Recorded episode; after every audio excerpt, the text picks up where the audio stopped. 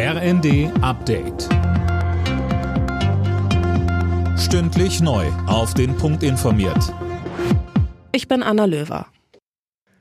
Bundeskanzler Scholz bedauert, dass er auf den Holocaust-Vergleich von Palästinenserpräsident Abbas nicht sofort reagiert hat. Er sei zutiefst empört über dessen Aussagen, teilte Scholz nun mit.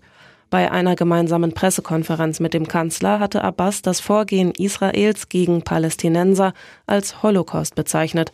Der Präsident des Zentralrates der Juden, Josef Schuster, sagte in der ARD. Ich finde es einen unsäglichen Vergleich und es schockiert mich wirklich, dass in Deutschland im Bundeskanzleramt bei einer Pressekonferenz unwidersprochen solche Äußerungen getätigt werden können.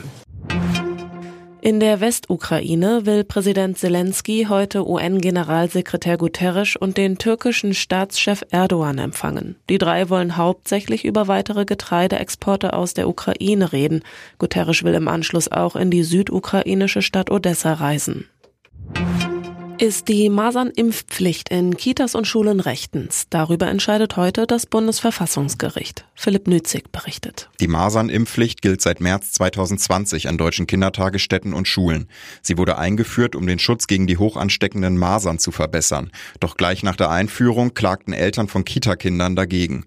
Es kam zu einem Eilverfahren, in dem das Bundesverfassungsgericht die Pflicht vorläufig bestätigte. Die heutige Entscheidung im Hauptsacheverfahren ist dann bindend. Der Energiekonzern Uniper hat im ersten Halbjahr 12 Milliarden Euro Verlust gemacht. Mehr als die Hälfte davon steht im Zusammenhang mit den gedrosselten Gaslieferungen aus Russland.